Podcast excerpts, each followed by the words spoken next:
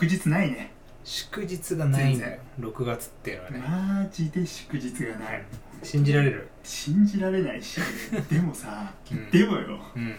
でもここまでなんだかんだでさいやゴールデンウィーク終わってからさいやマジで遠いは次の休みっていうふうに思ってたけどうん。うんでも1ヶ月以上経ってんのね早い。ゴールデンウィーク終わってから。早くない？早いいやもうあと少し経てばね、うん。もう7月のあの海の日がやってきますから。はいはいはい。春の会社ってさうん。夏休みとかって取れる夏休みね取れない。あ取れる。創業創立記念日みたいなのを名目に。その夏休みとしてあるっていうよりも創立記念日を名目に3連休ぐらい。でもみんなそこで有給挟んで結局1週間ぐらい休んでるけど。ああ有給は取るんだね、うん。なるほどね。うん。いやーマジさね。いやほんとさうん。社会人になってさこの夏休み？うん。なくなったわけじゃないですか、うん。なんか人生から、うん。夏休みというものがね。うん。それに慣れてるのがちょっと怖いなっていうね。あれなんとも思わない。いやもうちょっと思わないんだわ。いやあんなもうねうん。もう一大イベントよ。もう一年の中で。一番楽しい時期じゃん、小学校の時何日あったか覚えてる？夏休みが。うん。8月丸々とかだったよね多分いやもちろんそうだし7月の海の日からですよ。うんうん。だから43日とかかな、うん。なるほどね。明確に覚えてるんだけどさ。そすごいね。親からしたら地う獄だよやばくない。いや地獄なのかな。わかんないけどさ。あ43連休って何？あ本当だよね。ありえないよでねまあね。いや本当しかもその惜しいことしたなって思うのは大学なんてさうんさらに長いわけじゃないですか。2ヶ月とか休み、いうんうん。やマジで。何してたの俺っていうね。えマジでパチンコでしょだって。やめろ。絶対言うな。いや本当に。キャラに合わず。第1第2の時はね、うん。第2やってたかな。第1ぐらいかな。うん。うん、並んでましたよ朝一。ちょっときついな秋がなんかパチンコやったことないんだっけ一回もいやカジノとかではあるけど。でもスロットか。うん。観光の一環でね、そうだね。うん、海外行った時にってことうんうだよね、んもう俺はさもうその朝一並ぶんですよ。でそれさなんで並ぶか分かる？これ分かんないでしょ感覚。え確かになんで並ぶのあの人たち。あれね台があるんですよ。大まあたくさんあるじゃないですか台台が。そのさ、うん。打つ台、うん。で設定っていうのがあって1から6まであるんだよね設定が。はいはいはい。そう。で6が一番出るんよ。うんうんほんと出やすくなってるで、うん。1はもう全く出ないの。うんうん。そうそういう設定っていうのがあってうん。でそのプロうん。ねもう通い詰めてる人たちはうん。そのよ前日とかにさダイヤを見てさ、うん。あこれ翌日も出るなとかそういう目星がつけられたりするわけ。うんうんそうだから一番朝一にね並んでいい。台を確保しようっていうふうにするわけですよ。うんうん。いや俺ねよくね横浜のね行ってたんですけども、うん。お店に。うん。そこはその設定6の台のとこにうまい棒置いてくれるのよ、へえサービスで。そう。だからもううまい棒をね オープンと同時に神田で探しに行くっていうねめちゃくちゃ哀れな夏休みをね 過ごしてましたよね。僕はね。ああそうですか。確かにな。何の生産性もないね。うん。本当もったいない期間過ごしたなと思うんですけども。うん。いやでもさうん。本当この夏休みね、うん。ちょっと今回テーマにつながってくるんですけど、だよね。じゃないといだよこの6月に夏休みのテーマって唐突すぎてつながらないとつじつま合わないよね。い今まあまあ自然な流れで言ったでしょ 全部台本みたいに思われるからやめろってすぐあいやそのね夏休み、うん。もう小学校の時なんてもうキラキラねした感じで見てたわけですよずっと。ー、うんうん。うん、でも俺の思い出といったらさ、まあ、小学校、その親戚のねうん。うちに行ってうん。うんそうすると、うん。カブトムシとかさうん。クワガタとかさうん。そういうのを捕まえに行くねうん。日があったりしてさ、うん。もう本当に楽しかったわけですよ、うん、だからねちょっとそれを思い出しながら、うんうんうん。まあ、テーマを探したんですけども、うん、まあ、今回、うん、ちょっと皆さんが童心に帰るようなそんなテーマ設定させていただいているので、うん、はい、ちょっと本編ねコーナーの方であの、お楽しみいただきたいと思います。はい。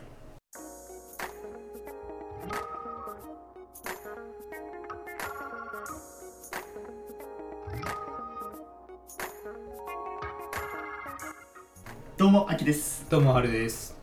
はいインサイドストーリーですね。このコーナーでは毎回一つ身の回りにある当たり前の裏側を,、テーマに調べ、えーうん。少しでも見方が変わればというコーナーでございます。はい。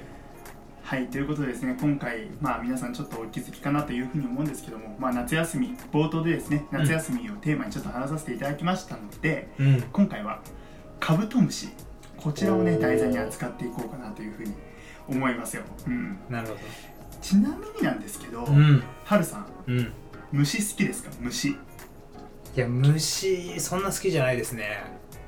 あ好きじゃない。もう子供の頃から？小さい頃から好きじゃないこう燃える人と燃える男の子とかいっぱいいたと思うけど虫に対して。うん。うん。そんなにこう執着してなかったかもしれない虫には。うん。まあ気持ち悪いとかではない。あ気持ち悪いとかではないけどそれぐらいの子たちってでも結構いたんじゃない？ちょっと待ってちょっと待って。え？ませすぎなのよ あまあ虫同ねみたいな。年代の子たちをさあ同年代の子たちを、まあ、うん虫好きの子ねいるよねそういうやつねみたいな。すごい混ぜてる子だからね、うん俺はうん。結構もう子供の頃からもうめちゃくちゃ好きだったんですねカブトムシ。あそそうそうそう。で、まあ、自分の父親とかもそうなんですけど、まあ、さっきも言ったようにそのうん。親戚のおじちゃんとかにね夏休みになったら、もう罠仕掛けに行こうぜっていうふうに言われてうん。で軽トラに乗せられてさうん。山奥行ってうん。でバナナの汁とかそういうの染み込ませたキッチンペーパーとかをさうん。山奥の木に吊るしに行ったりね、はい。して。うん。で早朝にまた軽トラでガタンゴトンって行ってさ山奥行って、うんで罠のとこを見たらさうんカブトムシうじゃうじゃいたりね。うんでそれでテンション上がったりとか。うん。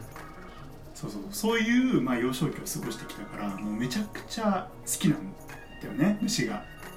へえ。カブトムシだけじゃなくそうそう他にも？もうカブトムシだけじゃなくてもう本当飼ったことある虫っていうと、うん。まあトノサマバッターまずあるね。うわあきついね。そう。もうキュウリとかねキャベツあげたりして。うん。であと、まあ、カマキリももちろんありますし、はいはい。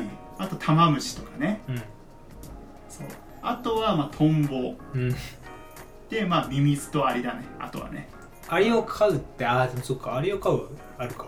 アリはね面白いよ。何匹か入れちゃうと巣作り始めるから、それをなんかはい透明の瓶で見て、うん。うん。あ巣ってこうなってんだなって勉強したりね。なるほど。やっぱ天才なんだ昔から。いやマジでね考え方が着眼点がいいね。本当に、うん。なるほどね。だから今やっぱりインサイドストーリーとここまで深い話ができてるっていうのはそこに繋がってるわけだ。うん。あの 自分でねこういうテイストにしてる以上自分たちでそれを言うのが一番危ないからね。確かに。うん。大変失礼一番危ないんでそれ、はい。うん。お願いしますよ、はい。うん。でまあアリとかで言うとねもう僕食べてましたね、おー。幼稚園の頃とか。なんかいるよねそういう人結構そうそうそうそう、うん。甘い甘いとか言ってねうん。なんか食べたりするぐらい。まあそれぐらいもうね虫大好きでしたと、はいはいはい。うん。うん。で、まあ、中でもやっぱりまあカブトムシとかクワガタ、これが一番大好きでもうほんと毎年のように飼っていたと、うんうん。まあ、それぐらい結構虫の虫に関する思い出っていうのがかなり多いんですよ。うんうん。ただこうちょっとした疑問というかですね。う、ん。なんで虫ってたくさんいるのにうん。カブトムシとかあるいはクワガタとか、うん。まあそこら辺がすごく人気なんだろうっていうふうに、まあ、思ったわけですね、はいはい。で、まあ、今回はその中でも、まあ、主にカブトムシ、うん。まあ、こちらの、まあ、ちょっと生態というか、うん。まあ、そういったところとか、うん。あとはカブトムシが、まあ、これだけこう人気になった。こう人とつながりを持ち始めた、うんうん。まあ、そういったところの歴史っていうのを話させていただいてでなぜ子供の憧れる虫へとなっていったのかそういったところについてまあちょっと短いんですけども今日は話させていただきたいと思います。はい。はいということで、まあ、カブトムシなんですけどもじゃあまずはるさんちょっと質問でございます。はい。カブトムシってこの世界に何種類いると思いますか？えー、でもイメージだと2 3 0とか、うん全然でございますよ。と。実はですね1300種類いるんですねカブトムシって、えちょっとね時間あったらそのネットとかで検索してみて、うん。カブトムシの世界の種類とかさそういったのをちょっと見てもらいたいんだけど、ー、はい。マジでこれ虫かよっていうぐらい、うすっごいかっこいいのめっちゃいるからマジ。ちょっとぜひねリスナーの方々も、うん。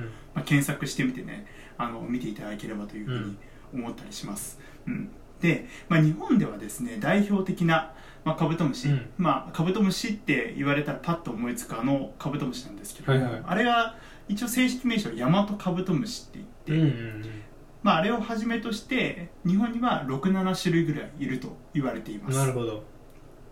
そうなんですよ。日本には67種類しかいないんですね。で世界にはもう1300弱ぐらいの種類があって。へいやこのね未知な感じがね本当にワクワクしたりするんですけども、ーうん。ただね、まあ、今回のテーマでこのカブトムシの種類まあいろんな種類あるなと思ってさこうネットでいろいろ検索していたところですね。はい。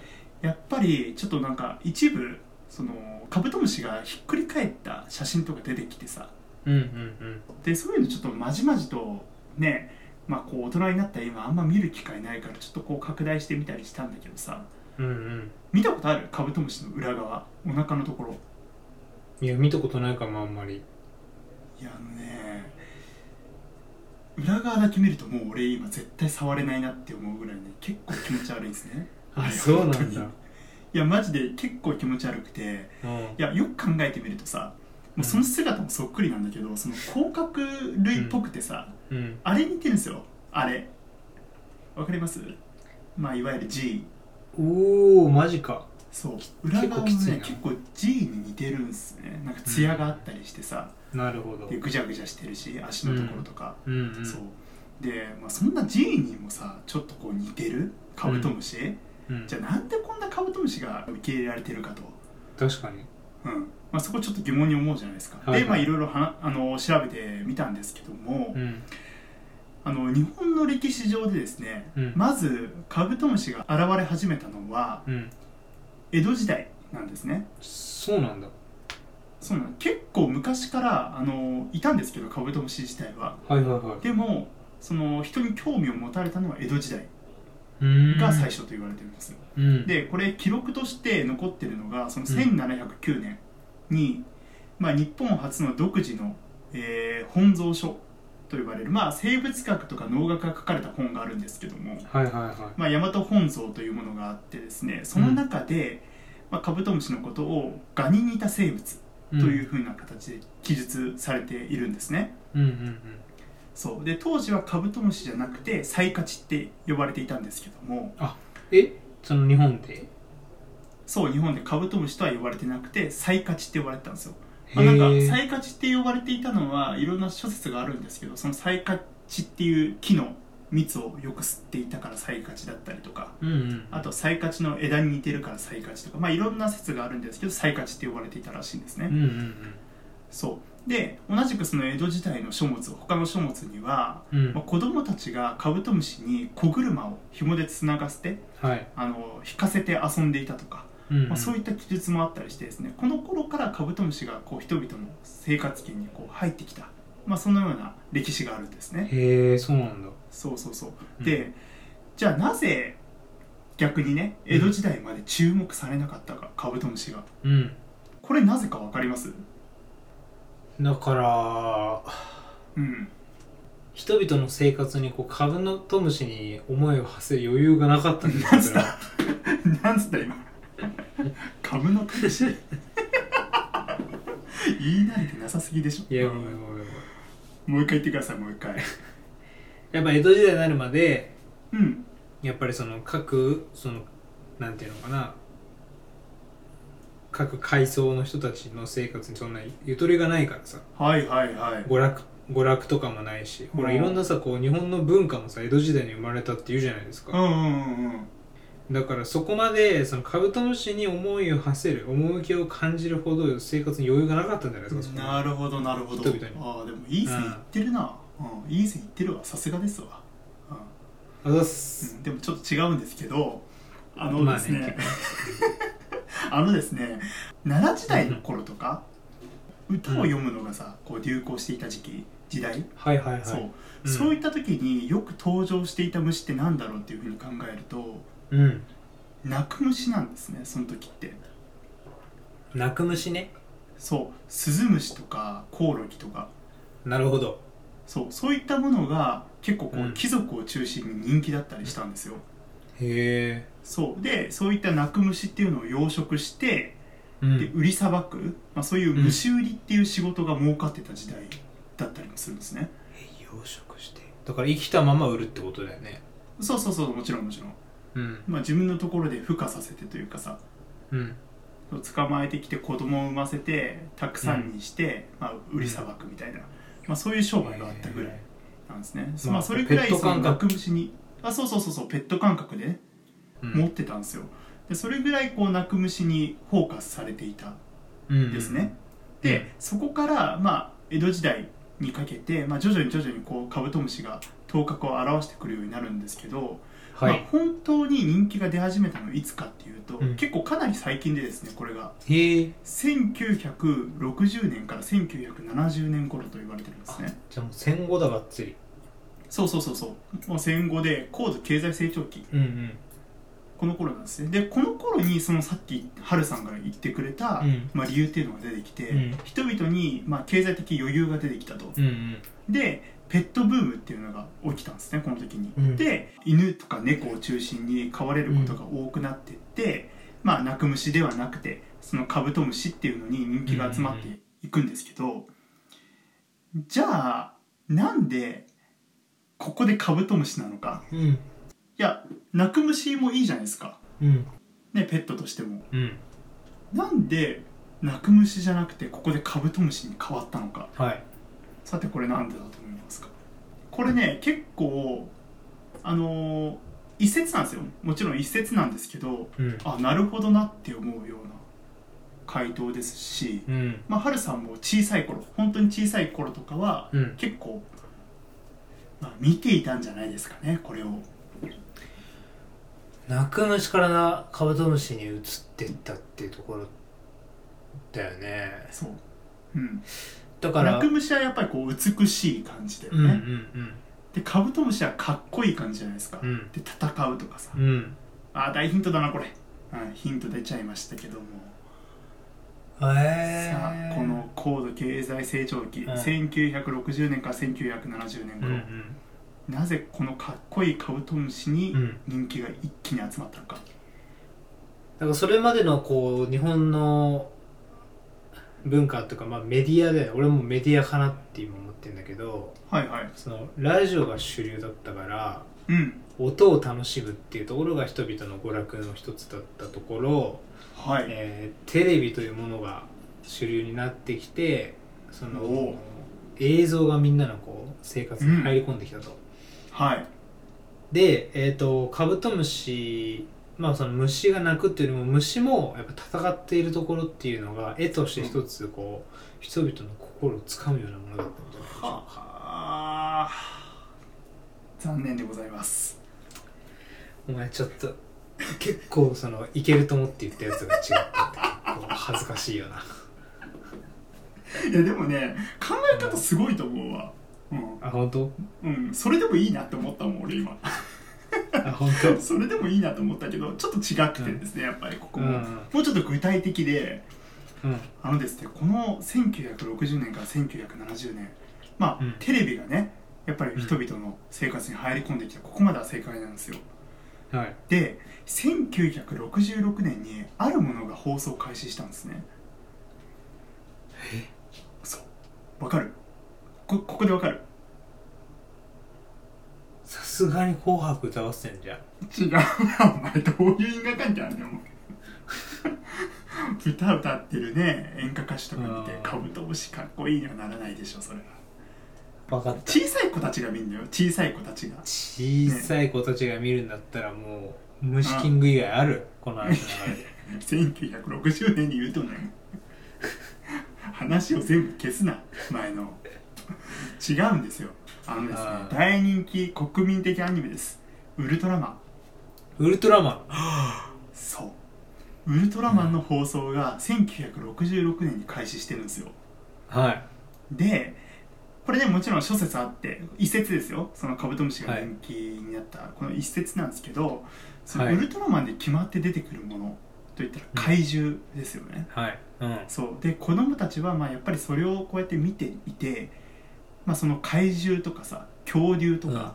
そういったものがかっこいいっていう価値観に変わっていったんですね、うんうんうん。そう。だからその鳴くその美しい虫とかよりもそれかっこよくて力強くてとかそういうちょっとこう怪獣を彷彿させるようなそういう姿のカブトムシとかうん。クワガタに興味がいったと、へえ火付け役になったんだウルトラマンが。この。うん、まあわかんないけどね一説まあ、これあくまでね。そう今回ね参考にさせていただいたのはちょっとすいません。ネットの検索というかですね。いろんな記事を見て、まあ、ちょっとまとめさせていただいてる感じですので、まあ、諸説あると思ってください,、はいはいはいそこはですね、うんそう。うん。で、まあ、そうしてカブトムシっていうのは、まあ、売れっ子になってもう子供たちに、まあ、現在でもこう人気してるというようなことにつながってくるんですね。うーん。そうそう。だからまあ、まあ、昔はこう人気がなかった、まあ、カブトムシだけども人々のこう価値観の移ろいとともに、まあ、子供たちのか、子供たちのか価値観の、まあ、変わりようとともに、うん。まあ、人気を得てきた、まあ、虫ですと。はい。まあ、だから、まあ、これからねいろいろと、まあ、僕らのこのじ生きてる時代も、まあ、5歳とかさうん。6歳とかその幼稚園ぐらいの子供たちが見てるものって全く違うじゃないですか。うん本当そうだよねそうだから、うん。多分僕らの世代はそのカブトムシど真ん中の世代だけど、うん。もしかしたらねこの先もっと違う生物に人気がいくのかなっていうところも、まあ、可能性としてはあるのかなっていうふうに、まあ、今回調べて思ったところでございますね。なるほど。うん、で、まあ、ちょっとね、あのーまあ、調べてきたことっていうのはすいません今回ちょっと短いんですけどこれで終わりなんですが、うん。あのー最後にねちょっと恒例のちょっとクイズ、うんあちょっとこれやりたいな。いいですね。そうなんですよ。ちょっと思ってましてですね、ああのー題して、まあ、カブトムシの豆知識クイズでございますよ、うん。うん。3問ちょっと出題させていただこうかなというふうに思いまして、うん。で、まあ、今回もね前回こうラブホテル特集みたいなところで、ねうん。ラブホテルベッドマスターみたいな称号を与えますよって言ったんですけども、まあ、はい今回もちょっと称号をご用意させていただきました。はいこれねやっぱりイギリスの大人気バンド、まあ、ビートルズっていうものがありますよね。はいはいはい。うん。うん。なので、まあ、今回3問全問正解した方は、うん。まあ、ミスター・ポール・マッカートニー、まあ、こちらのね称号を与えたいかなというふうに思いますので。これはさすがに欲しいんじゃないですか これさすがに欲しいでしょ、うん、なかなか名乗れないですよ。自分のことうんミスター・ポール・マッカートニーってね。なのでそうですね。あの皆さんちょっとねあの頑張ってこの称号を取ってみてくださいはい。なぜはい。ジョン・レノンじゃないのか。これもめちゃくちゃ深い理由がきっとあると思いますので後ほど聞いてみましょうか。あえて語らないだけです、うん。なるほどね。うん、あえて語らないですけども深い意味ちゃんとありますので、うん。堂々と名乗っていただければと思いますよ。はい。はい。はい、3問いきますね。まず、はい。じゃあ第1問でございます。うん。世界で一番高値で取引されたカブトムシ。こちらはですね、ヘラクレスオオカブト。まあうんみ皆さんご存知のカブトムシですね。はいなんですけども、さて、いくらで取引されたでしょう？300万円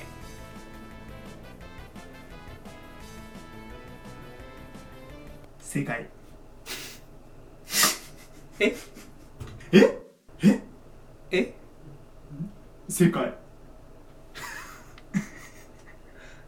や、当てるこれえ？普通。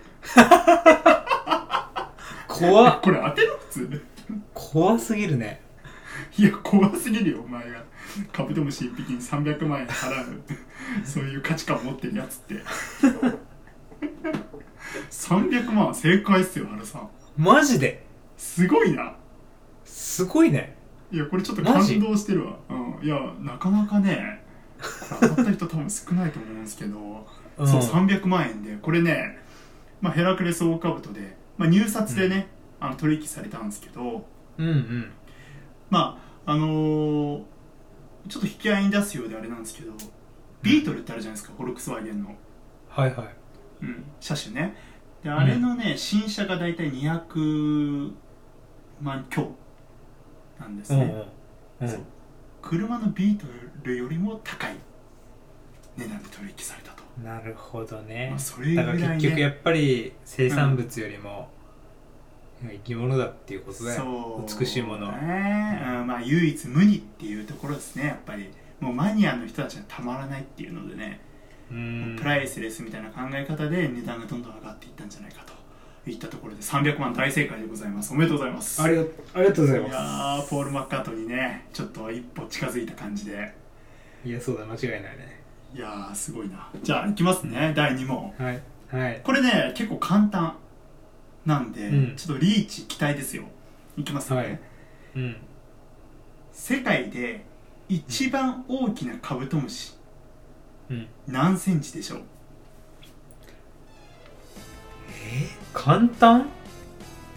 簡単でしょこれまあ5歳1センチまで許してあげましょうか。じゃあ、うん、カブトムシよ。カブトムシ。ちなみにね。ちなみに、あのー皆さんがお持ちの iPhone うん。iPhone の、まあ、プロじゃないやつ。普通の iPhone でだいたい13から15センチぐらいシリーズによって変わるんですけど、というふうに言われてますね、まあ、これをちょっと基準にどれぐらいかっていうのを考えてもらいたいですね。iPhone13 センチから15センチくらいしかないんだ。うんそうだよえこれよりも全然。そこの気づきはいいのよ全然。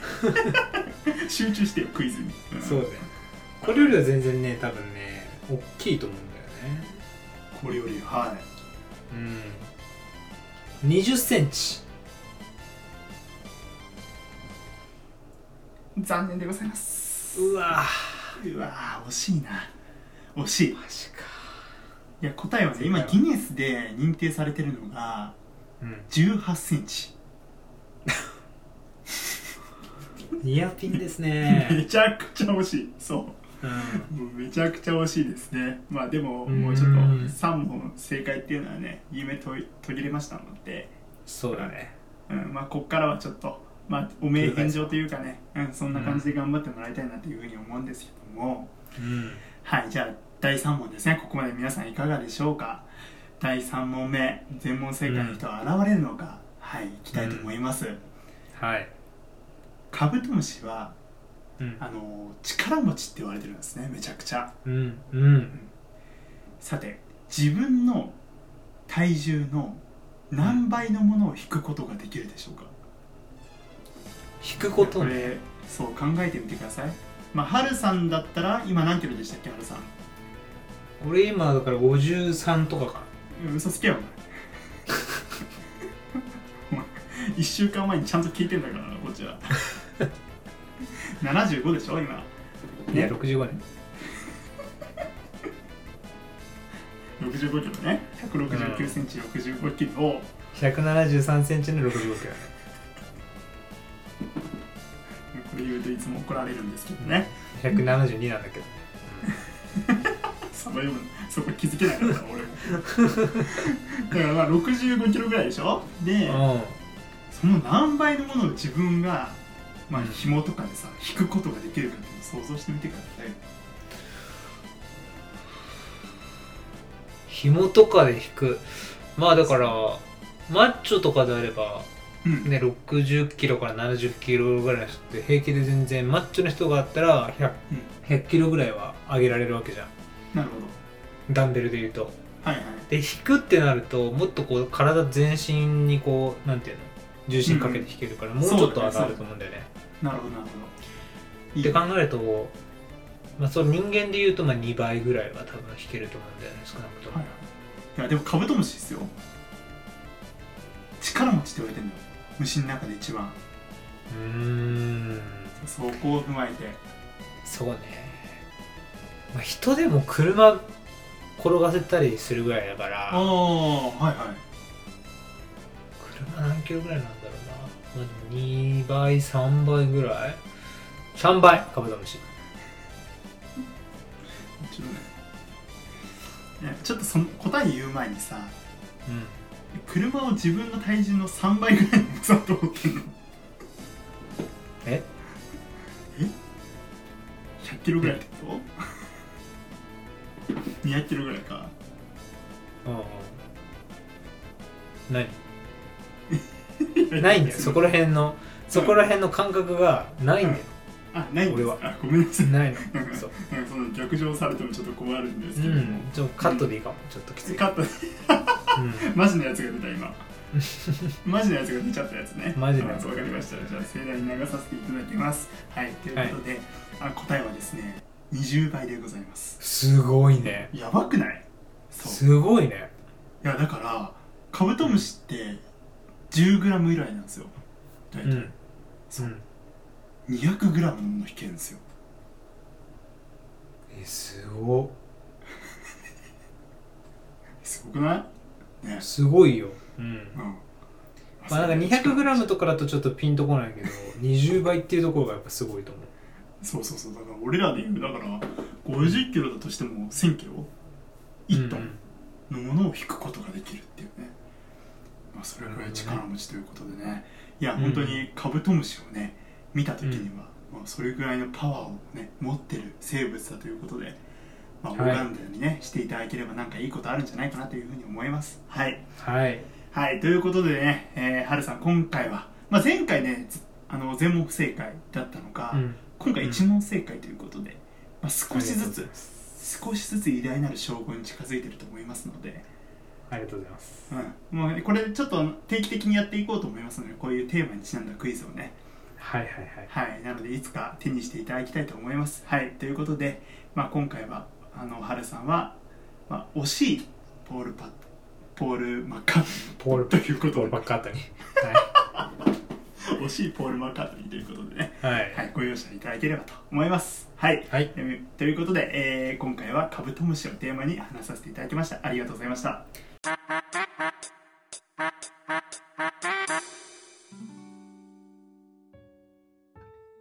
はい、ということで、いかがでしたですか、今日は。ね。いやそこれがねあのーちょっと最初今日カブカブトムシテーマで話すからって言われてで、うんパッと俺すぐこの今回の回のタイトル考えたんだけどはい。誰も聞いてくれないんじゃないかとしかもこうやっぱね毎日忙しくしてるサラリーマンの方とか、えー聞いていただいてる方いいたらね電車の中でカブトムシの話なんか聞 聞く気にならないんじゃないかと思ったんだけど。だからこうちょっとバランス取るためにあのこの間、なんか最近クレバーの「一切合切」とか、うん。テックの「マイウェイ」とか「ケツメイシ」とか聞いて、ちょっとこう本当にこう思い出してたのよ学生時代を。本当最近ずっと。うん。だから最近いやそれ思い出してさなんか学生時代よかったなと思ったんだよねっていうなんかこう謎の、まあ、潰そうかなと思って話を。俺がせっかく調べてきた、そう何時間かかけて調べてきた、夏休みテーマの潰そうと思ってたの。潰そうかなと思ってたんですけど、すげえいやでもね 今までで個人的にはねかなりもう1番か2番ぐらいに普通におもろかった話としてカブトムシ カブトムシに興味がない人でもなんかそれで付随してる周りの知識、なんかこう背景とか時代背景とかもそうだし、なんかこのやっぱり当たり前の裏っていうかね当たり前の歴史とかっておもろいよね。んだよね、うん。だからもう本当になんか今ね本当それこそ当たり前じゃないですか。カブトムシが人気でさ子供たちの人気で、まあ、うん虫取りのね、うん。まあ、一番の目的になったりさ飼ったりするっていうのは日常的に見られる光景だけど、うん。やっぱりその歴史をさこううん。深掘っていくとさ、うなぜこう人気になってきたのかとか、んうん。そういったところって絶対理由があるからさ、うん。これを見つけるのは結構楽しかったりするよねなんでもね。いやそうだよね。だから、うん。まあ、ちょっとそれに派生するわけじゃないけど犬とかもね普通に、うん。まあ、大河ドラマで当然江戸時代の描写に犬を飼ってるなんてないしまあ、はいはいはい。こうなんかよく一緒にいる野良犬とかいるかもしれないけどさ、うん。あのー明治維新とかでもね犬を飼ってるなんて描写は見たことないけど、だからまあそう考えると。とかしてたりね、ん。そうそうそう。本当にこれは近代の文化なのかなとかってね、もういいですね。ういやインサイドストーリーって感じですねなんかね。ん、めちゃくちゃインサイドストーリーですよこれは。よかったですね。あありがとうございますいやよかったです。だからまあちょっとねこれから、まあ、今までちょっとねこう、うラブな、うん、ラブなところちょっと攻めすぎてた感あり、あるのでまあちょっ僕もねとね。ちょっとねやっぱり結婚イベントがあっったんで、うん。ちょっとそういったところにねうん。あの意識がいっちゃってたんですけどもうちょっとこう、うん身の回り見ながら、そうですね。まあ今回カブトムシでしたけども、うん。まあいろんなねもう今ね、僕洗面所であの閉じこもってうん。収録してるんですけど、うん。まあ見ると奥さんにね本当目の前奥さんに迷惑かけないようにねあそうそうそう奥さんに迷惑かけないように、まあ、洗面所に引き込まらせていただいてるんですけど、まあ目の前に見てみるとねやっぱり綿棒あったりとか、うん。まあ、育毛剤3種類ぐらいあったりとか、なるほどね。うん、歯ブラシがあったりね、まあ、うんこういったものにもやっぱり理由が、ね、あるんです。よ今ここにある理由が。絶対そうだよね。そう、まあ、そういったところをね、まあ、深掘っていけたらなっていうふうにねこれから先思いますので、うん。はい。ちょっとまあまたねこんなこと言ってもういいよって感じかもしれないですけど、うん。まあ僕もハルさんもね、まあ、忙しかったりもして、なかなかね更新の、えータイミングっていうのが定期的にはなってないんですけども、うん。まあ、しっかりと、はい、あの継続して配信していきますし僕ら元気ですのでねあの皆さんこれからも楽しみにしていただければと思います。はい。はい、ということで、えーインサイドストーリーあのインスタグラムやツイッターのアカウントありますのでそちらのフォローぜひよろしくお願いします。はいはい、あとはですね Apple Podcast や Spotify の評価のところですね、あちらも大変励みになりますので、ぜひよろしければお願いいたします。はいはい、ということで、えー次回もよろしくお願いいたします。ありがとうございました。ありがとうございました